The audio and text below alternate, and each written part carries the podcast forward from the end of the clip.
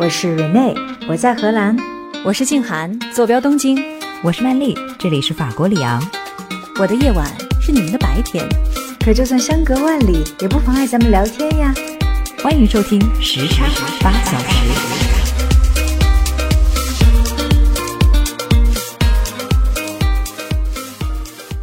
大家好，欢迎收听新一期的时差八小时，我是曼丽，这一期的当班主编。我现在在法国的里昂，向各位送上夏日的问候。大家好，我是静涵，我正在日本，向大家送上也送上夏日的问候吧。我们这儿也不是秋天呀，这两天我们这儿也热了起来。阴历的话都是五月天了。是，大家好，这里是荷兰阿姆斯特丹，我是 Rene。同样是夏日炎炎，没有过度的就来到了短袖短裙的时间，真是太开心啦！啊，如果是已经听过几期我们节目的朋友啊，肯定就会知道哈，瑞内、静涵还有我，我们是三个志同道合，但是却阴差阳错之下天各一方的好朋友。所以呢，我们也才创立了时差八小时这个节目。一方面呢，我们是为了弥补没有办法天天坐在一起聊天的遗憾；另一方面呢，也是因为我们一旦找到这个机会聊开了，才发现呢，我们三个国家里面不同的信息相互碰撞，真的能够产生好多好多有意思的火花。嗯，比如说今天吧，我们要聊的话题呢，就是关于法国、荷兰还有日本的那些冷知识。那这个念头的起源来自于哪里呢？是起源于不久以前，我看到了一则特别有趣的新闻。他是说啊，有一对法国的夫妇退休以后呢，就从城里搬到了乡下居住，过起了他们心目当中的田园生活。这个本来应该挺美好的吧？嗯，但可惜不久之后啊，他们就不得不把他们的邻居告上了法庭，或者更确切一点说呢，是把邻居家的公鸡给告上了法庭。罪名呢？公鸡出庭了吗？站在那儿，哦，缺席审判。嗯，那这个罪名呢，是该公鸡莫里斯发出的噪音太大，尤其是早上它打鸣的时候，时间又太早，吵得我们根本就没有办法好好睡觉。我当时看到这个理由，笑得不行。那这件事情本身已经够奇葩的了吧？嗯，结果更奇葩的还在后面。法官呢，居然判这对夫妻最后是败诉了。原因是什么呢？原因就是今年一月份的时候，法国参议院刚刚通过，而且是全票通过了一项法律。那这项法律呢，就明确规定说，乡村地区的噪音和不快气味都属于感官遗产，应当受到保护。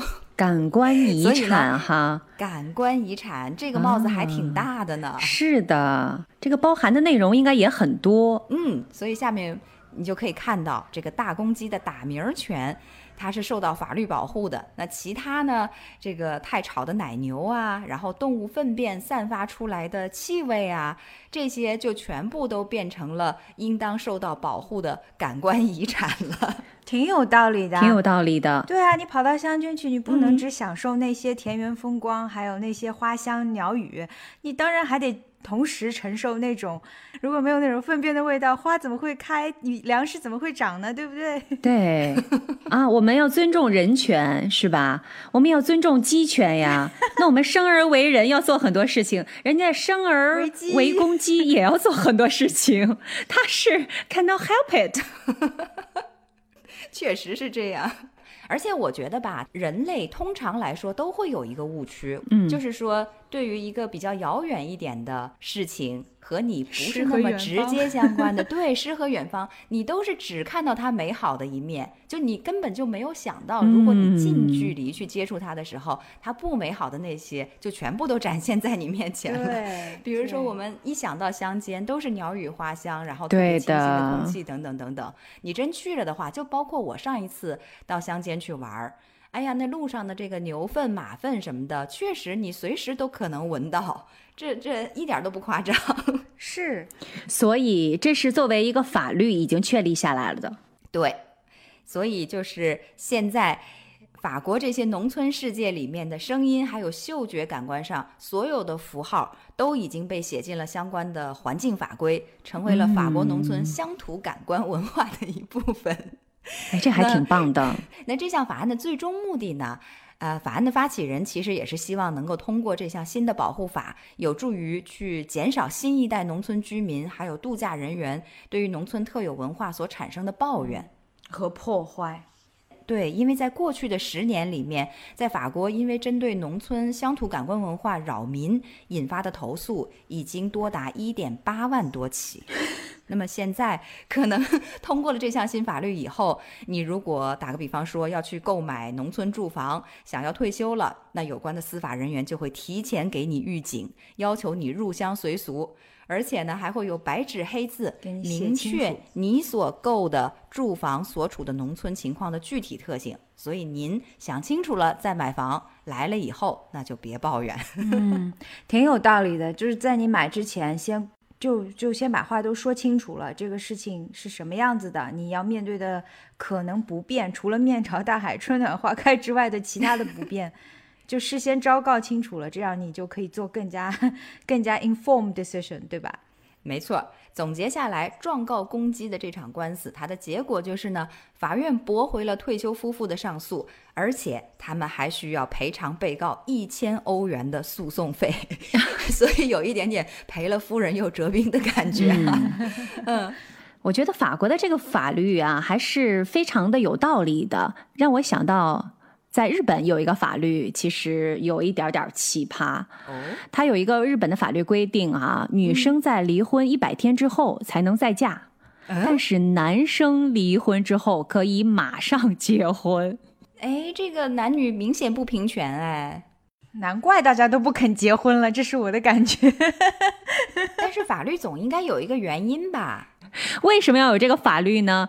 这个法律就是担心女性怀了前夫的孩子。如果女生在离婚的时候啊，对对对，这个三个月是一个安全期。刚有点想猜是不是跟怀孕有关系，因为正好是三个月，原来真的是这样啊。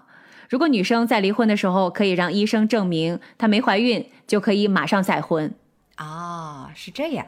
哎，你不觉得这个国家管太多了吗？立法机关。这东西就是公权力对对于私权的一种干涉吧？人家 想不想结婚，万一后后丈夫对于前夫的孩子不介意呢？很接纳哈，好开明啊，其乐融融的家庭。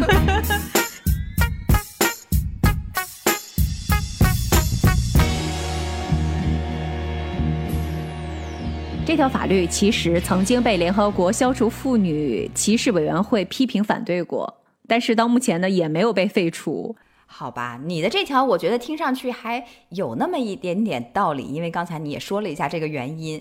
那我不久前我才知道，说起来有点不可思议啊，在法国这个注重男女平权的国家里面，居然也曾经有一条禁止巴黎女性穿裤子的法律，而且这条法律是直到了二零一三年才被废除掉。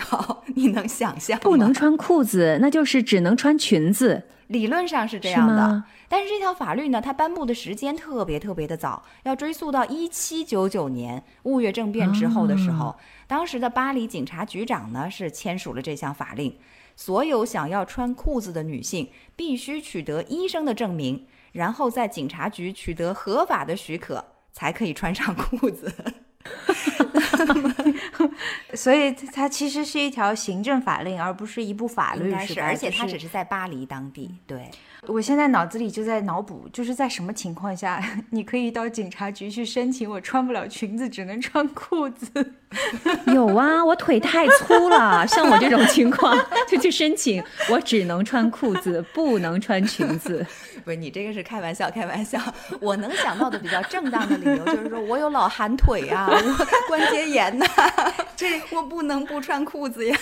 这这个这个警察局长是在中国受的培训吧？这种老寒腿这种说法只有在中国才听得到。哎，这毕竟是在一七九九年嘛。这条法令，我觉得至少是在香奈儿的这种革命性的让女性穿上裤子的风潮兴起了以后，呃，就已经形同虚设了。但是，就是直到两百多年以后的二零一三年一月份，法国才终于宣布正式废除。好，我们刚才谈论了一些各国的奇葩法令哈。那其实呢，前面我也说了，状告公鸡而败诉的这个新闻呢，只是一个引子。对不起，我还是觉得很好笑。哦，没关系。那么我是从这个法律的案子呢，我就联想到了我们居住的这几个国家里面呢，其实肯定有好多这种我们不知道但是特别有意思的冷知识。嗯。而且都不一定是要冷知识，就是关于我们各自国家所在的热知识，我们又一定都清楚吗？比如说，法国在我们中国人的心目当中也是属于知名度很高的那种国家，但是呢，就一个最普通的问题，它究竟有多大呀？它的纬度在哪里呀？那我们中国人是否一定有认知呢？我在这里，我可以，比如说先抽样调查，就考一考你们二位。法国的国土面积到底有多大？你们心里有概念吗？我觉得法国肯定跟中国的某一个省一边大。哎，这个基础的知识，就基本的概念，你还是非常正确的，有这个明晰的概念。因为中国的省反正大大小小的。对，但是哪一个省呢？中国三十多个省，你总得有一款适合它。你这你这有点耍赖啊！我这有点耍赖哈。好，我严肃一点。我觉得应该比我们那些比较大的省要小，因为像我们的新疆、西藏啊这些省都很大。嗯，所以我觉得法国应该蛮小。嗯，我觉得是不是像我们中部的那些比较小的省，比如说山西、陕西啊什么之类的。啊，你这个说法呢，前面一半说对了，就是说跟我们比较大的那些省，新疆、西藏比起来，它还是差的挺多的。但是呢，陕西或者山西中部的那些省呢，他们又跟法国比稍微小了一些，过于小了一些。对，法国的国土面积呢，其实是只有中国的十五分之一大，嗯，总共大概是六十四点四万平方公里。那么，如果在我们所有的省的面积里面，它也跟着进来排名的话，可能能够排到第六、第七位的样子。哦，那还不小啊，还不算太小。对，可能法国和我们的四川省的面积差不多。哦，哦，那四川其实挺大的。四川其实挺大的。四川可能也有六十万平方公里左右了。嗯嗯，那么法国的国土面积呢，就是六十四点四万平方公里。这样算差不多。我们中国的国土面积是九百六十万平方公里嘛，对吧？然后整个欧洲一个州加起来差不多是一千多万平方公里。然后它是的，一个是法国是等于是欧洲最大国土面积最大的国家嘛，那占了十五中国国土面积的十五分之一，这样平摊下来差不多。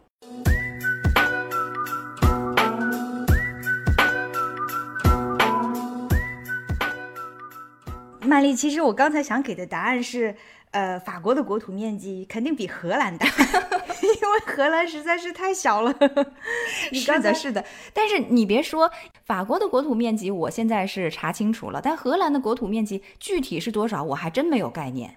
你刚才说和法国的国土面积是六十多万平方公里是吗？嗯，对。荷兰的国土面积？还不到它的十分之一 啊！还真荷兰那么小，那么小，我们两个 异口同声。哦，这这是有点出乎意料。它的国土面积其实只有四万一千五百四十万平方公里。嗯，哎，可是瑞内，我记得有一次你跟我说，荷兰人的居住面积是很大的。对，嗯，感受居住感受，呃，居住感受是很大的。就是荷兰的国土面积是只有四万多平方公里。那它在面积上呢，其实只有差不多两个半北京，就比北京稍微大一点点。然后要是省份来讲的话，只有四分之一个广东省那么大，哇，是很小，好小哎，嗯。哎，那如果像刚才静涵说的，觉得他每个人的居住面积大，是因为荷兰人口密度小吗？不是，我刚才说是感觉上面人你的居住面积很大，但那是因为荷兰人长得小吗？也不是，荷兰长得那么大，荷兰人都是人高马大的。对，它整个的国家就给人一种很矛盾的体验，因为它其实是世界上城镇化水平最高的国家。嗯，我刚才说四万一千多平方公里，它有一千七百万人口。嗯，也就是说。如果平摊下来的话，荷兰的人口密度是世界第一啊！真的，嚯，世界第一，是的，就是你想啊，中国是每平方公里有一百三十九个人，嗯，荷兰这个数字是四倍，也就是说是每平方公里要达到四百零七个人，哇！但是他感受呢，又觉得人均的这个居住面积其实挺大的，因为荷兰很善用土地。因为它虽然说土地面积没有那么多，但是它是在围海造田啊，不停的在往外扩嘛。嗯，然后又因为它全部都是平原，所以就是它的土地的利用率会很高。这也是为什么它是城镇化水平很高的一个国家。刚才金静涵说这个房子是不是？很大，然后人小小的，所以荷兰可以住很多人。然而并不是，因为我们知道荷兰其实世界上最高的。对，只要我们去过北欧，都是仰着头看所有的人。我们是小矮人儿，真的，我的荷兰的同事和朋友真的有称我为小矮人的。我说 我这不是小矮人，我是早两年中国女性的平均身高。现在可能孩子都长高一些了哈，但其实真的，你到荷兰真的有一种童话王国的感觉。为什么？就是你看它的房子确实都是矮矮的，但是人又很高，就是一个巨人住在一个矮房子里面。但其实真的就是它的人口密度是世界上很大，但是国土面积又是如此之小。嗯，它的整个国土面积不大，但是可利用率还是高的，因为它都是平原嘛。啊，这一点和日本比起来，可能就是很大的优势了。因为日本呢，虽然国土面积不算小，就跟荷兰比起来。但是日本呢，大部分都是岛，或者是那些山，然后很多的地方都是火山，所以呢，其实它可以利用的地方是非常少的。哎，我这里插着问一句啊，静涵，你刚才说跟荷兰比起来，日本它不算小，但是我们中国人其实一般都会说小日本，小日本，所以我们印象当中日本都很小。你，那你告诉我们一下，既然我们讨论了面积的问题，日本到底有多大啊？日本呢，它的总面积是三十七点八万平方公里，那跟咱中国比起来，肯定算是小了，那就是法国的一半，对吧？对，所以呢，日本呢，虽然看起来这个国土面积可能不算小，但是它有很多个岛组成，所以那些岛都是零零星星的，很多地方都没有办法用。你们能猜到日本有多少个小岛吗？不会多过千岛之国印度尼西亚吧？嗯，我我知道的就只有四个大岛，就地理上学到的。但是是的，这个数字，但它其实上有非常多，多少个？五百个岛，五百个岛，哎呀，你再使劲儿，再使劲儿猜，乘以二，够了吗？乘以四，两千个岛，感觉这岛都是好像在出牌一样，是吧？说你你多少？我再压四个。你不是说使劲儿吗？对，这个劲儿使够了吗？嗯，劲儿还有点没使够，还没。过天！那谜底揭晓吧，它有六千八百个小岛。天哪，它是把公园里的人工岛也算上了吗？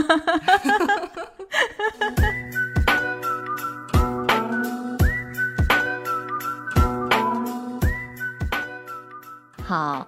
所以呢，日本的这个它的自然的环境其实是非常糟糕的，因为呢，它的这个自然灾害太多了啊，地震、海啸、火山爆发，这简直就跟 他们的一个稀松平常的家常便饭。我就记得对印象最深的就是。他们是常年都要进行不定期的这种，嗯，就是灾难演习的，是吧？就是啊，会会有警报声啊，或者怎么样。然后你经历过吗，金涵？啊，我我自己没有经历过，但是我儿子所在的学校，他们一个学期要有两三次吧，这样的一个抗震的演习。嗯，而且他们是把那个抗震帽子当成椅背儿，每一天都背在后面的。嗯。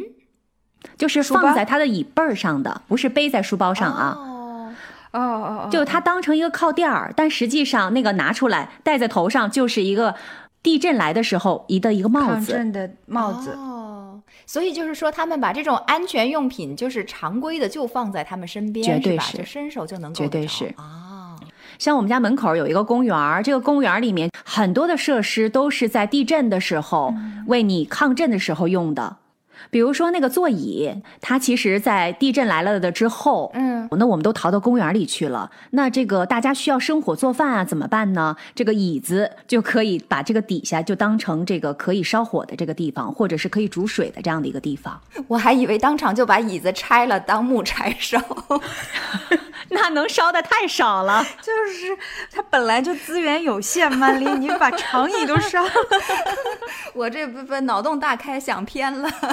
我们不是冷知识吗？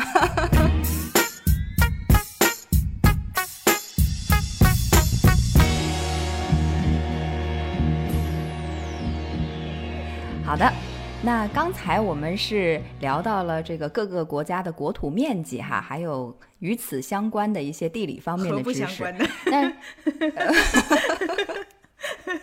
好吧，相关的和不相关的知识。那么其实呢，说到和地理有关的，还有一个知识点，就是、你知道吗？在世界上同样纬度的地区啊，我国的气温是相对最低的。那么说到纬度，你们知道法国的这些著名的城市，比如巴黎，比如我现在所在的里昂，他们的纬度分别大约在什么位置吗？就就比如说，相当于我们中国哪个城市的位置？猜猜看。首先来猜一下巴黎，纬度哈，巴黎的纬度会不会和我们的武汉差不多哎呀，你这个也要再用点劲儿。啊？还得再使点劲儿。对，那往哪边使劲儿？往南使劲儿，往北使劲儿？你想啊，我刚才说的是，在世界上同样纬度的地区，我国的气温是相对最低的。对，因为是如果是武汉的话，太热了吧，对不对？就是相对于巴黎，巴黎的平均气温到了夏天可能也就三十多度，武汉那可是中国的四大火炉之一呀、武汉热着，那肯定不所。以你肯定是要往北使劲儿啊。那还得特别北。很大胆的再往北猜一点啊，那瑞内，你猜呢？嗯，俺的老家，东北吗？有没有太北了？不不不，你你先别这个误导瑞内。啊啊，好好好，张家口，河北张家口差不多吗？够北了吧？这这 瑞内去过的最北的城市就是张家口。哎，刚才静涵在唱什么来着？俺的老家，我的再唱一遍。老家呀，因为那是我知道的最冷的地方，就是我的老家，至寒之地。你别说，你的老家哈尔滨对吧？哈尔滨纬度多少啊？哈尔滨纬度是北纬四十五点八度，巴黎的纬度我告诉你是北纬四十八点八度，哇，所以你的老家还赶不上巴黎，妈呀，你的老家也就跟里昂持平，里昂的纬度是北纬四十五点八度，啊，你可以想象吗？我记得以前静涵就说过，是号称哈尔滨是东方的巴黎，东方小巴黎。嗯，真的是哦，原来起因在这儿呢。我立刻感觉我的老家更洋气了。嗯，所以叫这个名字好像也是有原因的哈。那你可以想象一下，哈尔滨的冬天给我们的感觉，那是什么样的景象啊？这个大雪封门，然后都零下二三十度，对吧？真的是这样都是开着大暖气躲在家里。但是，巴黎的冬天呢，好像还没有冷到那个程度。下雪都是稀缺的事情。嗯，呃，里昂的纬度和哈尔滨是一模一样的，是嗯北纬四十五点八度。但是我们这里呢，到了冬天最冷最冷的时候，也就零下一点点。一般的来说，都保持在零上。那也太不公平了。那怎么回事儿？怎么是一样的纬度？怎么回事儿、啊？差那么多？这是因为两个原因。第一，在亚洲那边，也就是说中国那一边的，西伯利亚地区会积聚一股很强大的寒流。那这股寒流呢，是造成我们中国北方地区寒冷的祸首。嗯，而反过来说呢，在欧洲这边有一股北大西洋欧洲暖流。那北大西洋暖流呢，是全世界势力最强的暖流之一，也是对人类生活影响最强的暖流。那这一股暖流呢，对于西欧和北欧的气候就有非常明显的增温增湿的作用。我曾经看到过一种具体的数理统计哈，他说每年，呃，北大西洋暖流向西欧和北欧每厘米的海岸输送相当于燃烧六百吨煤释放的热量。哦，你可以想象一下它的能量有多么夸张。所以啊，因为西伯利亚的位置的话，其实基本上是在欧亚大陆的上方，对吧？也就是说，如果它真的有寒流往从北往南走的话，它对于中国的影响嗯跟对于欧洲大陆的影响其实应该是差不多的，但是会产生这种气温差异，是不是就是因为北大西洋的这股暖流一定程度上抵消了这个西伯利亚的寒流造成的呢？具体的地理知识我不是很清楚哈，但是有可能。另一方面呢，就是说全球的它这个气流、洋流，它都是有方向性的。跟地球自转有关是吧？对，这变成跟地理课了地球的自。转有关。喜欢地理的瑞内又上线了。哎呦，这个说深了，我怕我这个因为地理也不是很好，就说错了哈。喜欢地理的同学可以自己到这个 Google 啊，或者是知乎啊，或者是百度上面对自行查一下。但是呢，寒流好像确实是在这个亚洲大陆上面，它的这个冷的这个作用会更加加强。嗯，但是呢，北大西洋暖流呢，在欧洲那一面，偏偏又是它的这个暖的作用也会加强。这两边相互一比较，一高一低，结果呢，在同样的纬度上，世界各个地方的温度就变得不尽相同了。如果我们把全球的这个纬圈上哈各点的温度去加以平均的话，这个温度就叫做纬圈平均温度。那我们国家东北呢，它就比纬圈的平均温度大约要低十四到十八摄氏度。哇，你差了一个季节呢。对，非常大的一个差别。那如果挪到黄河中下游地区呢，呃，就要偏低十到十四摄氏度。嗯，即使到了长江以南，这个偏差还会在八摄氏度左右。哇塞！我们可以拿着这个数据到什么民政局之类的，要求他们给秦岭淮河以南装暖气吗？你看世界平均水平，我们中国低十度左右在南方，所以我们是很有必要的 有暖气的。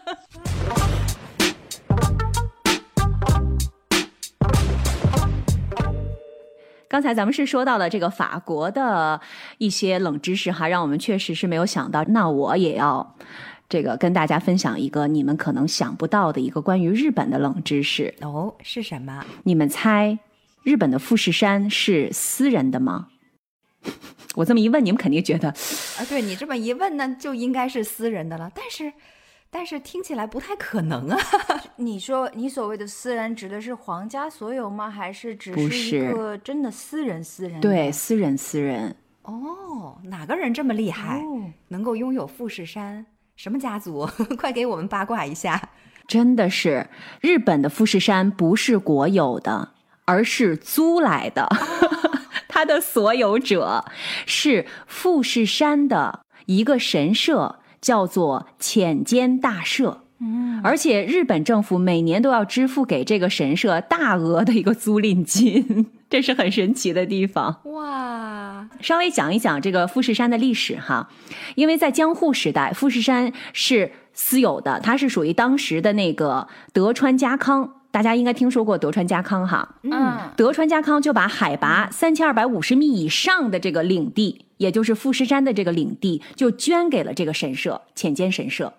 然后在明治维新之后，日本的这个土地国有化，他就按照奉还版籍的这个政策，就富士山在七十多年间一度曾经是国有化的，但是二战之后。浅间神社人就起诉了，说这不行，这是原来是属于我们的，你得还给我们呀。所以呢，二零零四年的时候，这个神社就重新获得了三千二百五十米以上的，一直到山顶的所有的这个区域的所有权。所以呢，从那天开始到现在，富士山山顶的那个部分就是私有的土地。然后每一年，日本政府都要向这个神社支付大量的这个租金，获得这个山顶这部分土地的使用权。那你刚才提到说，日本政府是花大量的钱买了它的，或者说租了它的使用权。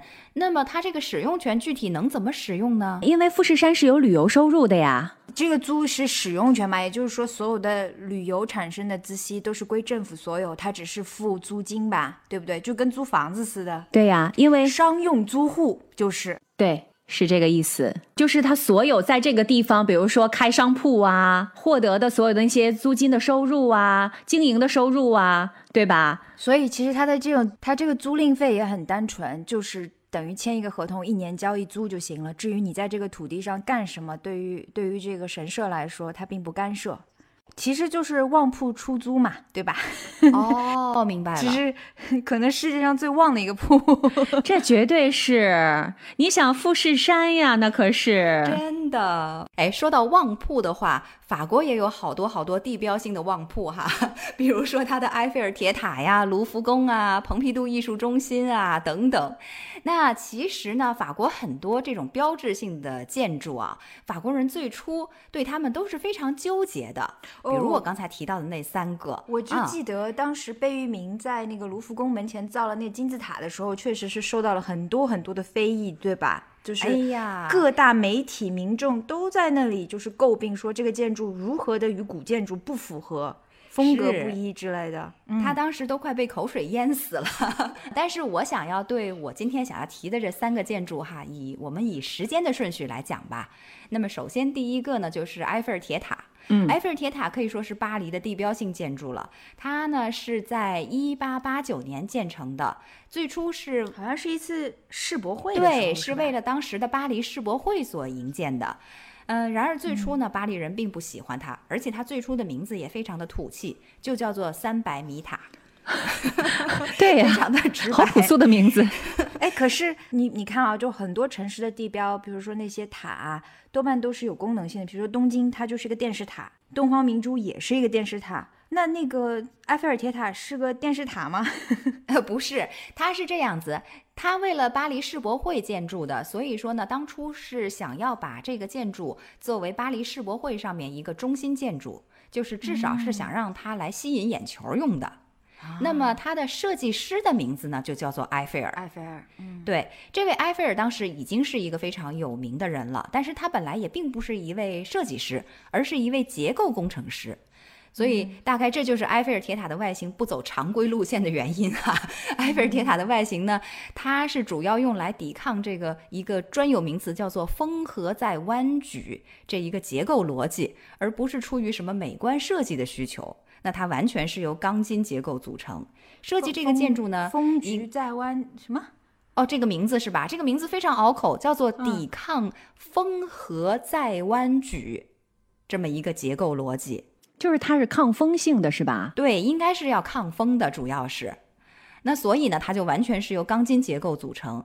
当时为了巴黎世博会设计这么一个建筑呢，一个是为了利用这个高塔来吸引观众买票，第二呢是为了便于拆除。所以他们本来没打算让这个塔长长久久的留下来，是一个临时建筑。是的，啊而且建成之后呢，巴黎市民也一度认为这个钢铁的庞然大物既突兀又丑陋，无数次的都想拆掉它。但是呢，当时的军方看中了这个铁塔，他们觉得这个塔还是有点用处的，因为这个塔够高，可以用来做军事通信，所以暂时就把它给留下来了。没想到越留越久，然后越留就越受到全世界人民的认可和瞩目。结果最后现在大家都知道了，它已经变成了这个巴黎的象征哈，埃菲尔铁塔。嗯，所以它是有这样的一个故事。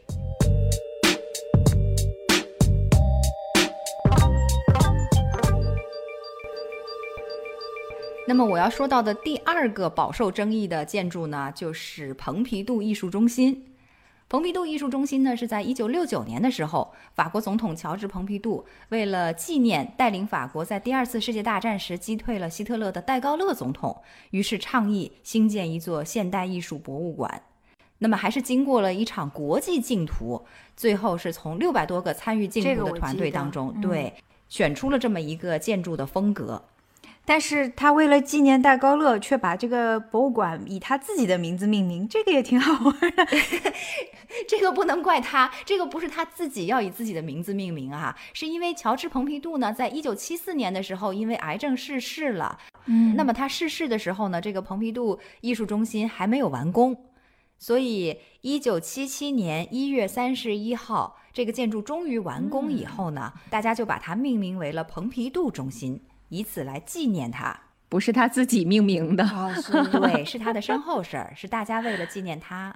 啊。他自己本意是要去纪念戴高乐总统的啊。那所以呢，蓬皮杜中心自从一九七七年开幕以来，到现在已经有了超过一亿五千万人次的参观了。嗯，嗯，所以也是非常知名、非常受到大众认可的这样一个艺术中心哈。嗯，但是呢，这个艺术中心在完工之后，是引起了法国社会大众诸多的争议。因为它和巴黎的传统风格建筑是完全相反的，是因为太难看了是吧？造成了，对，当时造成了很多巴黎市民都根本没有办法接受。呃，有的人称它是市中心的炼油厂，因为他们都知道它的那个外观哈，一个大管子，对对对，然后五颜六色的，对，从那上头下来。但其实它的这个风格是很符合现代人的这种简约跟工业化的这种。审美理念的，是的，真的吗？我自己也觉得不是太好看，我能悄悄的说吗？跟大师的口味不一样。第一次我去的时候，我就觉得很工业风。对我第一次看到它，我是震撼了一下。我说这是一个艺术中心嘛？这跟我想象的好像不太一样啊。嗯嗯嗯。但是很多文艺界人士，尤其是那种先锋派人士，很喜欢。就像刚才瑞内说的，对，感觉他就有那种超现代的呀，就是艺术感强烈呀。而且他的展品也是这样，就是他因为是现代现代当代艺术嘛，所以它很多都是非常抽象的，跟跟那些展览，就是比如说古典艺术的啊，或者是经典的那种像文艺复兴的那种时代的艺术的博物馆，确实是不一样。嗯，而且从巴黎的角度来讲，他们的这个意义也是可以理解的，就他觉得是跟巴黎的风格不符合嘛。是的。反正最开始大众的意见是说，它和巴黎的传统风格建筑是完全相反的，引得我又想谷歌一下了，它到底长什么样 啊？你不知道它长？哎，你不记得它长什么样吗？我记得，但我就想直观的再看一下它到底长什么样。哦，嗯。给大家介绍一下哈，如果你没有看过这个蓬皮杜艺术中心的话，蓬皮杜艺术中心呢，它是由一个意大利的建筑师哈，叫做伦佐皮亚诺所设计的，然后英国的建筑师夫妇理查罗杰斯还有苏罗杰斯，呃，还有其他的一些设计师还有工程师，他们共同完成的这个项目。当时的《纽约时报》在报道当中呢，也指出了设计蓬皮杜中心是令建筑界天翻地覆。那么这个蓬皮杜中心到底是怎么一个天翻地覆法呢？就它是一个骨架外露，并且拥有鲜艳的管线机械系统的这样一栋建筑。那它所有的功能结构要素的建设呢，都采用了不同的颜色来区别。蓝色的管道呢是控制空调，绿色的管道是控制水管，电子线路呢则是封装在黄色的管线当中。还有自动扶梯，还有维护安全的设施，比如说灭火器等等，这些呢则采用了红色。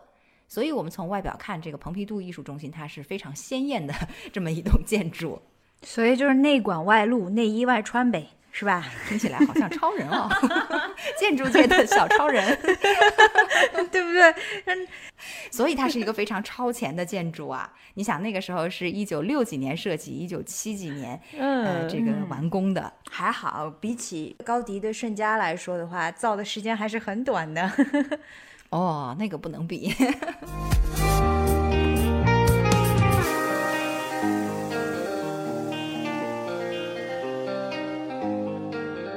刚才提到，一共有三个饱受这个法国人民争议的著名建筑哈。那第三个呢，就是卢浮宫。卢浮宫其实不是从头建设了，它就是一个改造的计划而已。嗯嗯，但是它的改造。这个密特朗请了贝聿铭来给他进行改造设计，也是在当时引起了轩然大波。嗯，其实是密特朗在一九八一年成为总统的时候呢，巴黎就是一个大兴土木的年代。嗯，呃，两位前总统蓬皮杜是建立了蓬皮杜艺术中心，然后德斯坦呢有他的奥赛博物馆，密特朗就也想为自己在总统的任期内树立起一个纪念碑，让后人可以去这个。咏叹他的功绩嘛，所以他就兴起了这么一个念头，他就叫来了这个刚被任命的文化部长雅克朗，让他尽快列出一个单子，列出所有巴黎市需要建设的宏大规划。然后呢，他们就瞄上了这个卢浮宫。嗯，其实当法国政府试探性的跟贝聿铭提出改建卢浮宫项目的时候，贝聿铭都非常的惊讶，没有想到。卢浮宫这边会来接洽他，因为他是一个美籍华裔的建筑师嘛，所以他觉得怎么会选人选到我这里来呢？但无论如何，这毕竟是一个特别有吸引力的项目，所以它不是一个竞标的项目，而是直接就是找到了贝聿铭来接洽这件事情。是的，密特朗他其实是这个意向非常的坚决，他就是说我选中了贝聿铭，而且在整个的过程当中呢，密特朗是力排众议。可以说是一意孤行了，一定要用贝聿铭。这里头他还玩了一个小手段，据说呢，贝聿铭如果他是在这个书面的文章上是这个整个工程的第一负责人的话，是会有问题的。所以呢，就是在书面上面，贝聿铭并不是这个工程的总负责人。但是他是实际上的总设计师，我没想到在法国要用一个这个设计师，还要稍微用动一点小心思哈，这个有点意思。是因为阻力太大了，是不是？所以只能让他做。是因为阻力非常的大，所以他其实是在里面玩了手段的啊，才让贝聿铭真正接手了这个项目，并且顺利的完成了这个项目。其中有一个会议呢，还值得提一下，就是一九八四年的一月二十三号，贝聿铭呢是走进了历史古迹的最高委员会安排的一个会议室。那么这个整个会议的过程非常的吵闹，而且氛围充满了敌意。嗯，据说六十七岁的贝聿铭用幻灯片的方式，当时是一张一张的介绍他的设计方案。后来呢？文化部长雅克朗分析说，也许这是一个战术上的失误，因为有些人利用黑暗表达他们的不满，甚至到了没有礼貌的地步。所以这个整个全程当中，你就一直不停地听到委员会的成员们在底下抱怨。而且当幻灯片播放完了以后呢，全场重新亮灯，这个会场就炸开了锅，委员们疯狂地批评着贝聿铭的设计。说你为什么要到巴黎来毁掉我们的建筑遗产？你真是不可理喻！我们这儿可不是大马士革。然后呢，他们把贝聿铭的设计比作一个巨大的破玩意儿。然后当贝聿铭告诉委员会说这个金字塔看上去会像是一个闪亮的钻石一般光芒四射的时候，委员会就回答说：“不，贝先生，它看上去一定会很丑。”或者像很便宜的假钻石，所以贝聿铭在他后来的回忆里面就说呢，那是一次可怕的会议。好在我懂得法语有限，如果当时我听懂了他们讲些什么，我想我一定会离开的。所以这件事情其实是一个阴差阳错成功的事件。你你刚才说的这三个例子让我感觉，就是其实法国人或者说巴黎人本身对于接受性事物还是。呃，可能更多的是因为他们对于他们自己的这种文化遗产，嗯，建筑遗产整个体系的一种骄傲，就是他觉得他以前有的已经是非常非常好了。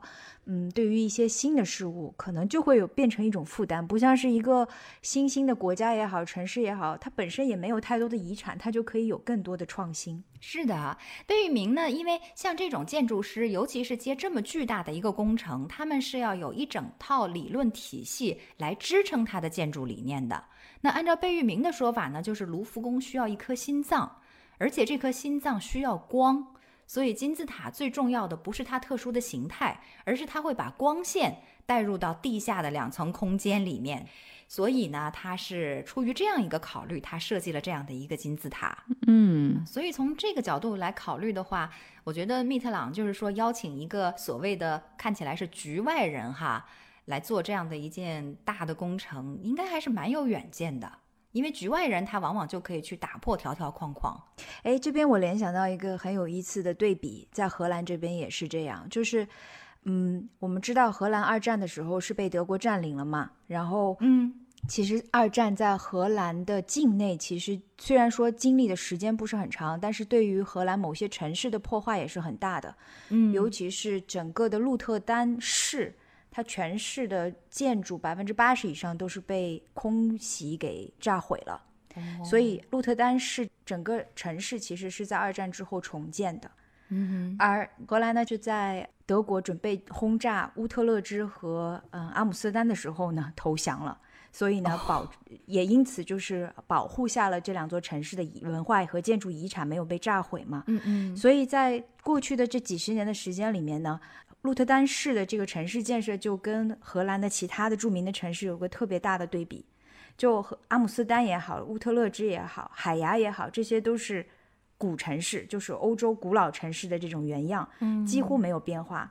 保护上面呢，也不允许你建任何的高楼。但是鹿特丹现在就不同了，它就引来了许多世界著名的这种设计师、建筑师来到城市里面做新的规划和建设，所以鹿特丹现在是一座非常非常现代化的城市。完全没有一座荷兰城市的这个原样，除了就是被保护下来的那一小部分遗产啊，嗯嗯就是变成了一个非常有意思的对比。以前大家会觉得，哎呀，鹿特丹已经没有过去了，但是现在呢，它就变成了一个现代城市建筑的这样的一个具有标志性意义的一个一个地方。听起来有点像上海的浦东和浦西。是的，是的，就是你刚才说到巴黎的这种态度的时候，就让我想到了阿姆斯特丹跟鹿特丹之间的对比。当然了，这两个城市之间也始终是有一种，虽然说是兄弟城市，但是互相较着劲儿的那种感觉。啊，然后在建筑方面也会有这种对比，嗯就让人感觉一座被炸毁的城市反而有了一个新的生命力。对呀、而像巴黎啊、阿姆斯特丹这种古老的城市，它可能就没有那么多新的去开发的这样的一个空间和可能性。嗯，所以也是各有利弊哈。对，的，包括贝聿铭当时他接手这个卢浮宫改造的工程，他也曾经说过，他就说我一方面要修复中世纪的古城堡和圆楼，另外一方面呢，我要建一座玻璃金字塔，这是同一种逻辑的两个极，那么它们会形成一种相互的补充。那回忆它的根呢，是为了在未来走得更加遥远。所以我觉得，嗯，他的这种想法还是特别有前瞻性的。而且就是说我忽然也想到，我们是要用一种发展的眼光去看问题，因为我们当时就是他在建造这个东西的时候，看起来它是超前的，但是过了几十年之后，我们再回过头去看，它就也已经变成了一种古迹，因为它慢慢慢慢会变老嘛，年代越来越沉积下来，它终有一天也会变成一个古迹。所以真的是要用一种发展的眼光这样去看待它。对我以前就时常在想，以前的古典音乐在当时不就是他们的流行音乐吗？对呀，哎，说的太对了。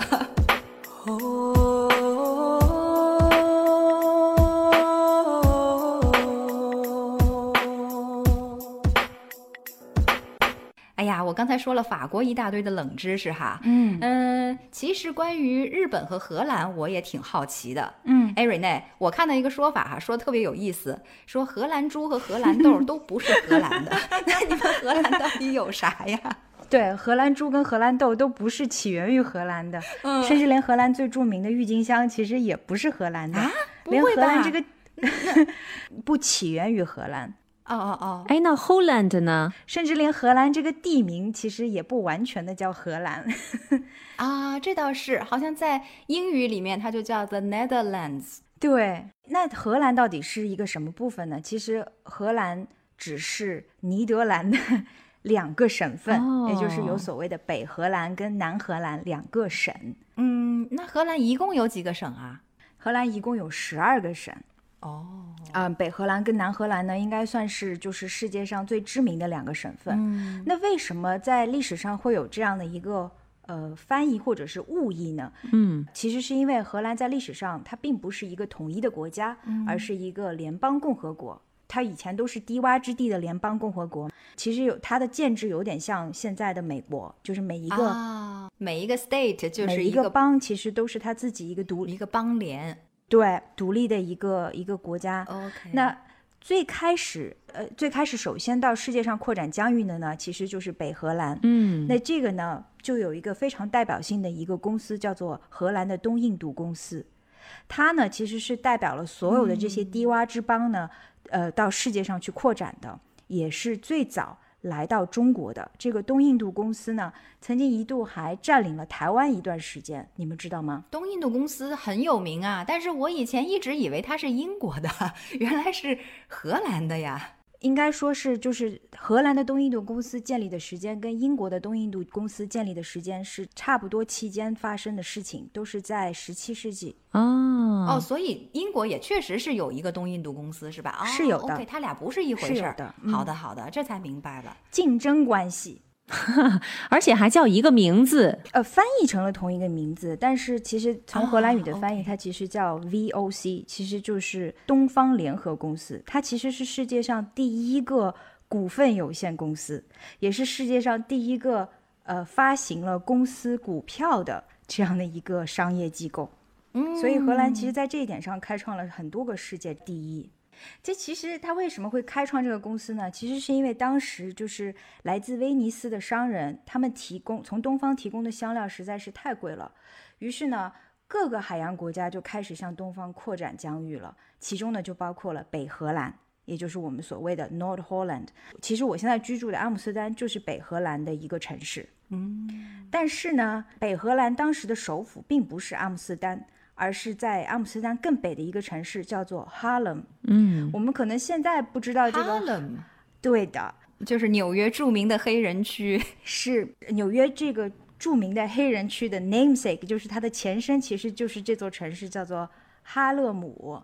就从这一点上来讲呢，荷兰我们我们之前有提过，就是荷兰跟纽约之间有着很多的世代相传的关系哈。对对对，你上次说过，纽约以前其实叫新阿姆斯特丹。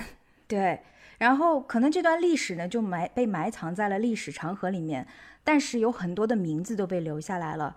Harlem 就是其中之一，就拼写上面有一些变化。真正的荷兰的这个地名呢是两个 a 在里面，就是哈 Harlem，它翻成是哈勒姆，但是在纽约呢、这个地方叫做哈林，这也算是一个冷知识了哈。嗯哎，挺有意思的。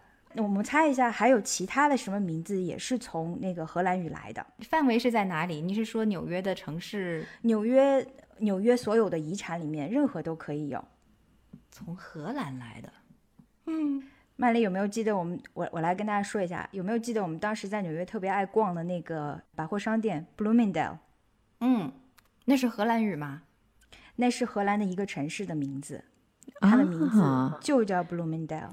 话说当年你们就已经去逛那么高级的商场了，我觉得也没有多么高级啊，就相当于我们的友谊商场嘛，是吧？你看，你看，这个阶级性一下就出来了，也没多高级啊。买不起还不许我们去看一看吗？嗯，就 window shopping，对，就是 Window shopping 一下哈，向往一下。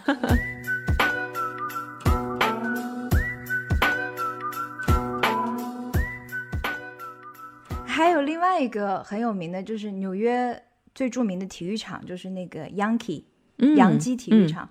其实它也是一个荷兰语的前身词变过来的，在荷兰语里面叫做 g e 哦，你是说“洋基”这个词儿是吗？对的，哦，它最早是荷兰语啊。啊哎，那为什么他们会起成荷兰语的名字？是因为他们的拥有者是荷兰裔的吗？因为其实最早在纽约入住的驻扎的这一批新移民，很多都是说荷兰语的，他们是从阿姆斯特丹和安特卫普过去的，于是很多的这种当时最早开始的地名都被留下来了。洋基呢，就是其中一个词。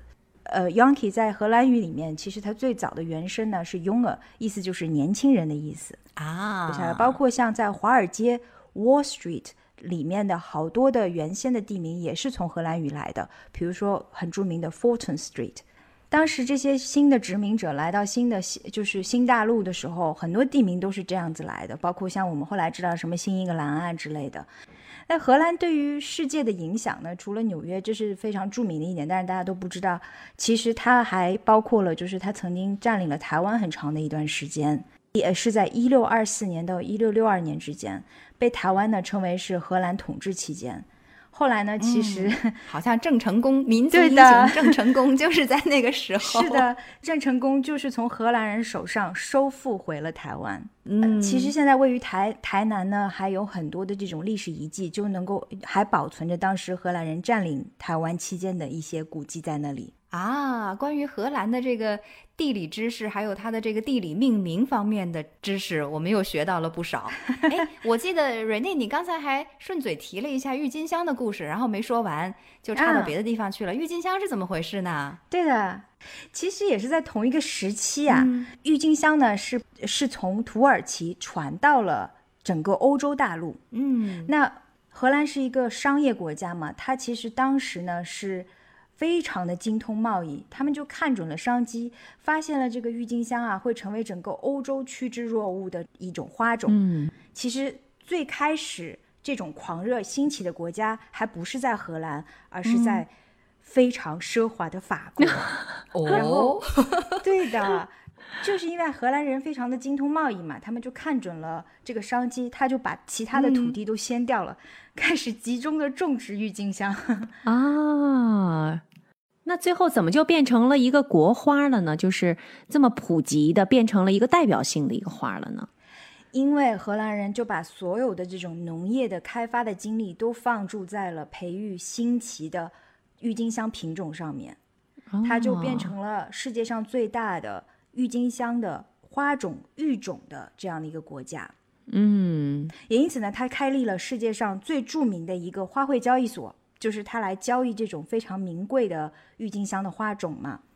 然后呢，也因为这个风潮以及它开创了这样的一个交易的这样的一个场所，使得郁金香花球的价格啊，是在那那几年的这个秋季开始被抬得非常非常的高。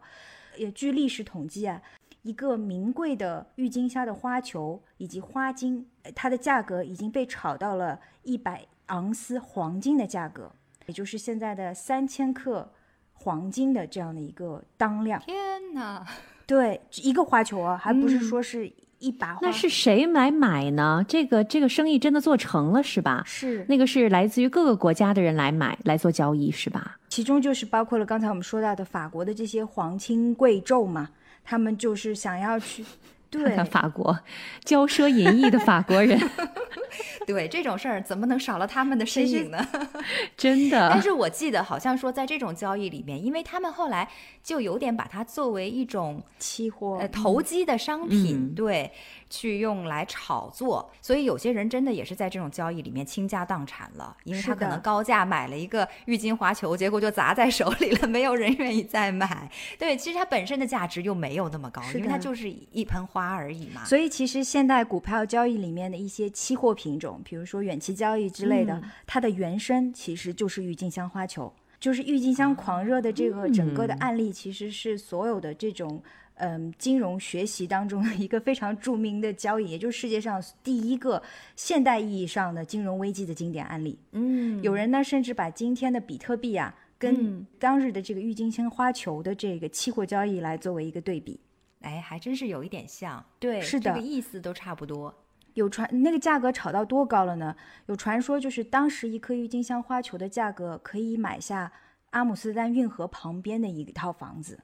哇，哇，我来说一下，现在阿姆斯特丹运河旁边那套房子售价是基本上什么水平的？也就是在百万欧元级别的，一颗郁金香花球，天哪，也就相当于现在一幢百万欧元级别的运河边的房子。太可怕了。但是其实这个狂热只延续了一整个冬天，等到来年的冬天呢，这个泡沫就崩溃了。就像你说的，就是大家都是在嗯炒 speculation 嘛，就是炒这个、嗯呃郁金香花球的这个期货交易，然后等到一六三九年的时候。有些品种的郁金香价格呢，就狂跌到了它最高价位的百分之零点零零五，这是这是几个零啊？这算一下，这 也就是说，如果是一块钱呢，应该这么说，十块钱的花球跌到了五分钱，就是这样子的。嗯，结果就是击鼓传花，然后这花就砸手里了，然后再也传不出去了。是的，然后在整个这就是非常著名的这个郁金香狂热哈，很多的著作里面都有描写。也是因为在这个之后啊，荷兰的郁金香投机市场也就再也没有兴起过，一蹶不振，从此没有恢复元气。可是呢，仍然是鼓舞了这个花农的这个积极性啊，他们在此之后仍然是不断的去改进这个郁金香的种植技术，主要的贡献呢就是。使得现在的很多的郁金香的品种啊是非常的多样性。我们知道原先的最经典的那种可能就是一个高脚杯那种形状的，嗯对吧？对，但是是现在很多的郁金香的品种，它除了在颜色上面互相嫁接，有出现黑色的郁金香之外，它还有很多是那种虎爪型的，就是它的那个花瓣上面是有刺纹的，非常的漂亮。哎呀，我们是看不到，看不到，对对对，又要去查一下图片，嗯，满足一下好奇心。所以现在世界上有百分之八十的郁金香花球，它的育种还是来自于荷兰的。啊，这也是为什么刚才金涵问说怎么会变成国花，就是因为它的育种技术的这种先进，最后变成了国花。嗯，那郁金香除了它美丽的观赏性之外，我们在一次的节目中也提到过，它还是很多功能的。就二战的时候啊，当大家都饥饿没有食物的时候，很多荷兰本地人是把郁金香当做食物来源，作为根茎来充饥的。哇，这个太实用了！一想到那个圆圆的那个球，跟个土豆一样，然后我我觉得应该不好吃吧，要不是饿的没有东西吃了，也不会去拿这个来当成食物来吃了。倒也是，所以你看啊，它贵的时候跟黄金一样，便宜的时候它就是个土豆一样的。这个真的是按需哈。看来你郁金香真的 真的是很多元，可以用的很多元。非常多元，对的。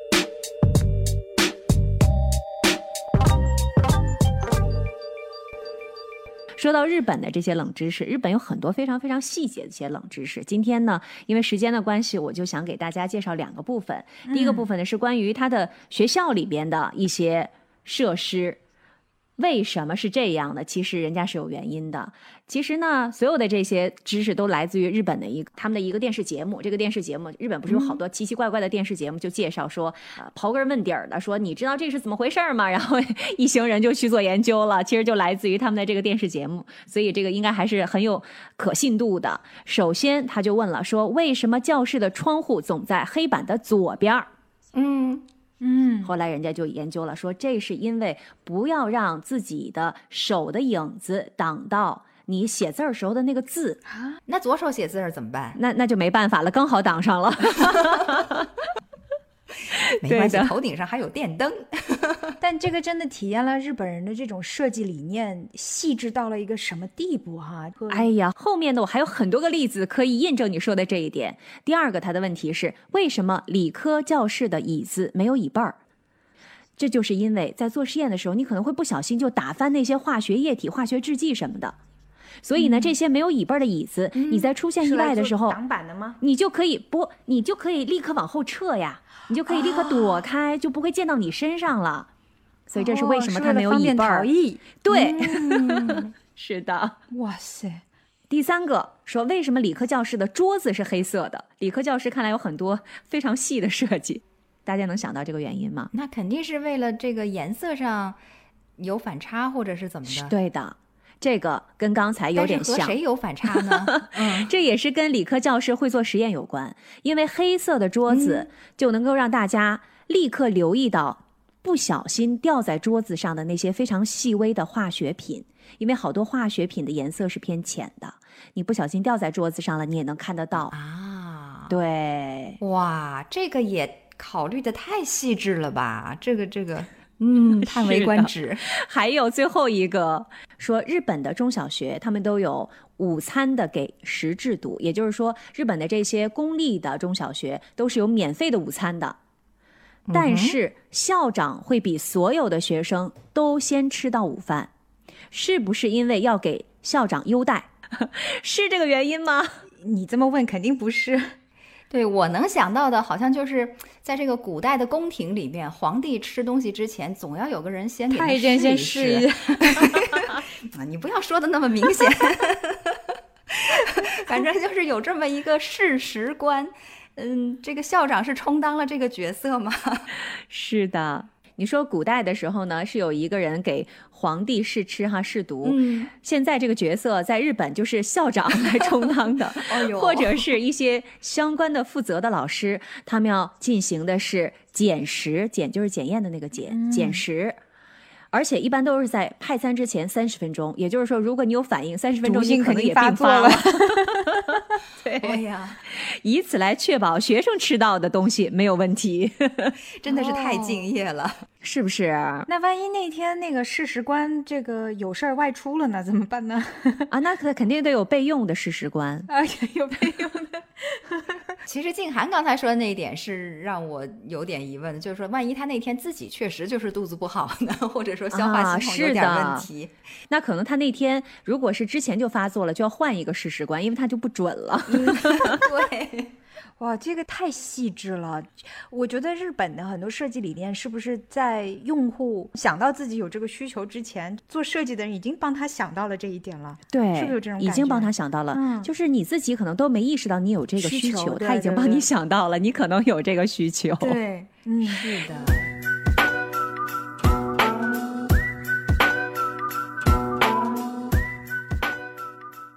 今天呢，我要跟大家分享的另外的一个关于日本的冷知识，就跟日本的很多动画的人物、动画片当中的人物有关系。哦因为日本不是一个动漫大国嘛，所以其实它有很多的这些动漫人物，我们是非常熟悉的。嗯比如说我们从小看的一休哥，什么咯叽咯叽咯叽咯叽，咯叽咯叽咯叽咯叽咯叽嗯咯叽。是的，一休哥，哎呀，这个回忆都回去了哈。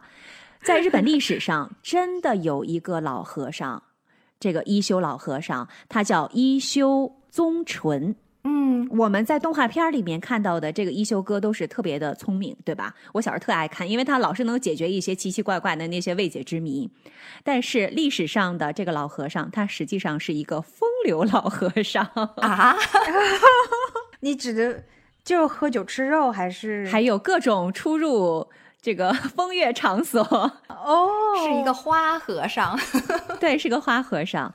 他是日本的室町时代的一个奇僧，他特别擅长书法呀、诗词、绘画呀。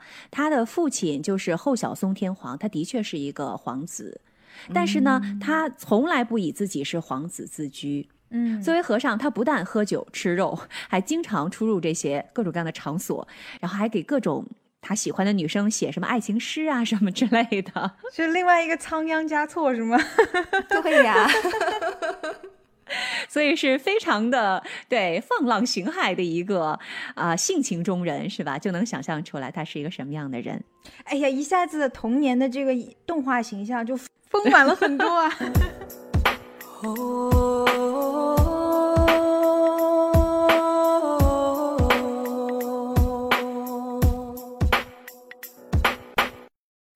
好，那我接着要讲第二个人物了，就是我们非常熟悉的以及很喜欢的那个哆啦 A 啊梦。机器猫。对了，是不是也很喜欢？嗯，喜欢喜欢。喜欢他的东西，对。哆啦 A 梦虽然他是个动画人物，但实际上他也是日本川崎市的一个特别市民。哦，他的还有一个自己的官方的生日是二一一二年的九月三号。我天哪！对，他是来自于未来的吗？嗯，对，所以那一天是他的生日啊还是一只处女座的猫。啊！在他的负一百岁的生日那一天，也就是二零一二年的九月三号，哆啦 A 梦正式注册成为了日本川崎市的一个特别市民，而且呢，他还有自己的居民户籍证书，特别的像模像样。啊太可爱了。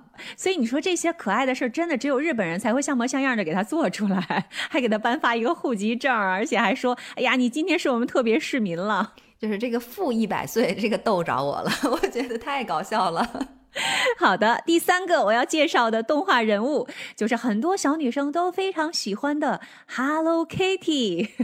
也是一只猫，嗯，Hello Kitty，哎，是哦，猫这么惹人喜欢。哎，你刚才说到了 Hello Kitty 也是一只猫，但是 Hello Kitty 的公司说了，说它啊并不是一只猫，而是一个小女孩儿，只是它外表看起来 像一只猫。好吧，为此，他的公司特别在前几年的时候澄清了。因为他的这个形象注册商是一个叫三丽鸥的公司，他说了，Hello Kitty 其实是一个住在伦敦的英国小女孩儿，呃，这个和我们认知里面的也差太远了吧？不太一样哈。说她的真名叫做 Kitty White，嗯然后说她从来没有像猫一样四只脚走路，嗯，对，而且呢，她还有一只自己的宠物猫，叫做 Charmy Kitty，所以 它不是一只猫。然后你们知道吗？后来这个史努比的制作公司，就是也是另外一个动画形象嗯嗯，难道他也不是一只狗吗？Pina 漫画就出来凑热闹，说了：“哎，我们明确一下啊，他说史努比是一条狗。这这不废话吗？就出来凑热闹。那我觉得迪士尼可以出来做好多声明呢。米老鼠是一只老鼠，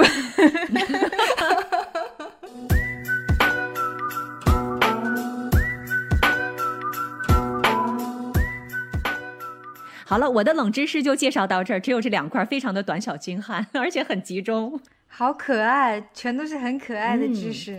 哎呀，其实我觉得都说学习很枯燥哈，但是如果我们所学习的知识都是今天这种知识的话，那我是很愿意去多学习的。曼丽很好的把我们这一期的节目跟前两期的节目联系在了一起。可惜我们的教育系统不会专门教授这些世界各国的冷知识啊，那样是通不过高考的。啊，那说到这里呢，我们这期节目也差不多要结束了哈。是想要和大家再强调一下，我们时差八小时呢，主旨就是为了和我们的听众朋友们一起分享各种知识、各种趣闻，同时也是分享我们的各种心情和体会。是的，现在通过两三个月的节目吧，可以说我们和所有的听众们也慢慢熟悉起来了。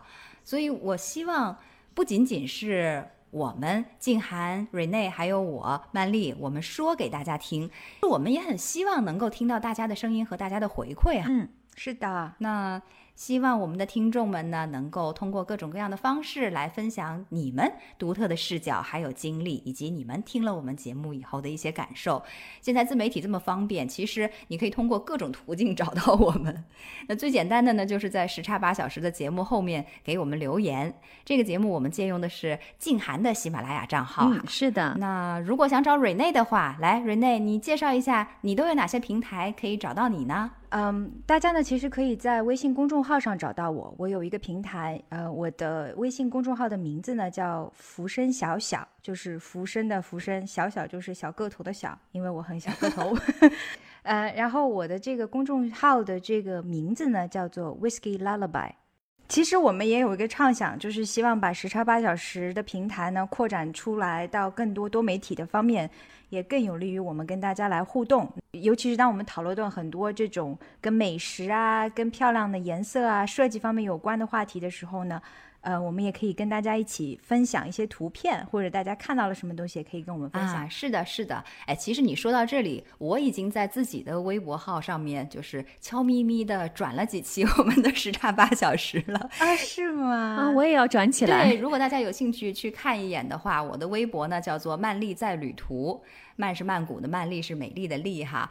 如果你想要去看一看的话呢，欢迎欢迎。比如说我们在上一期做甜品的时候，我就配了很多这个甜品的图。说到微信公众号呢，我也有一个哈，虽然我都不怎么更新，这个公众号的名字叫漫画人生。嗯，如果大家有兴趣，也可以去搂一眼。我争取从今天开始去更新。有人来了你就更新了。对对对，有人来了就给我动力了嘛。对，需要大家这个。这个鞭策我一下。哎，那静涵你呢？你应该也有很多很多的很多很多的吧？因为对呀，你看你这个做喜马拉雅的账号，然后同时我还看你发小视频公众号，快给我们介绍一下。如果是大家对我的其他方面的一些输出感兴趣的话，也请大家关注我的微信公众号 “Miss 孙的生活主张”和我的视频号 “Miss 孙的日本好物生活”。那这些我其实会在这些相关的。是吧？对，在微信上面的啊视频号，我们也会把这个放到我们的文字的介绍当中。在这个两个内容当中，我会介绍更多的跟日本相关的一些话题。嗯，太好了。那我们其实在这里提供一些平台，那最主要的也是希望能够让我们的听众找到一个方便的方式来和我们进行联系和沟通哈。我们希望多多的听到你们想要有什么话对我们说。或者对我们的内容有一些什么样的建议，然后你们希望我们聊一些什么话题，其实都是非常欢迎大家来给我们留言跟互动的。是的，好，那期待大家跟我们联系哈，给我们提各种各样的意见和建议。那我们今天的时差八小时就到这里啦，我是曼丽，我在法国的里昂和大家说一声再会喽。我是静涵，我在日本东京，我们下次再见。我是住在荷兰郁金香王国的 Rene，我们下期时差八小时不见不散啦，拜拜，拜拜。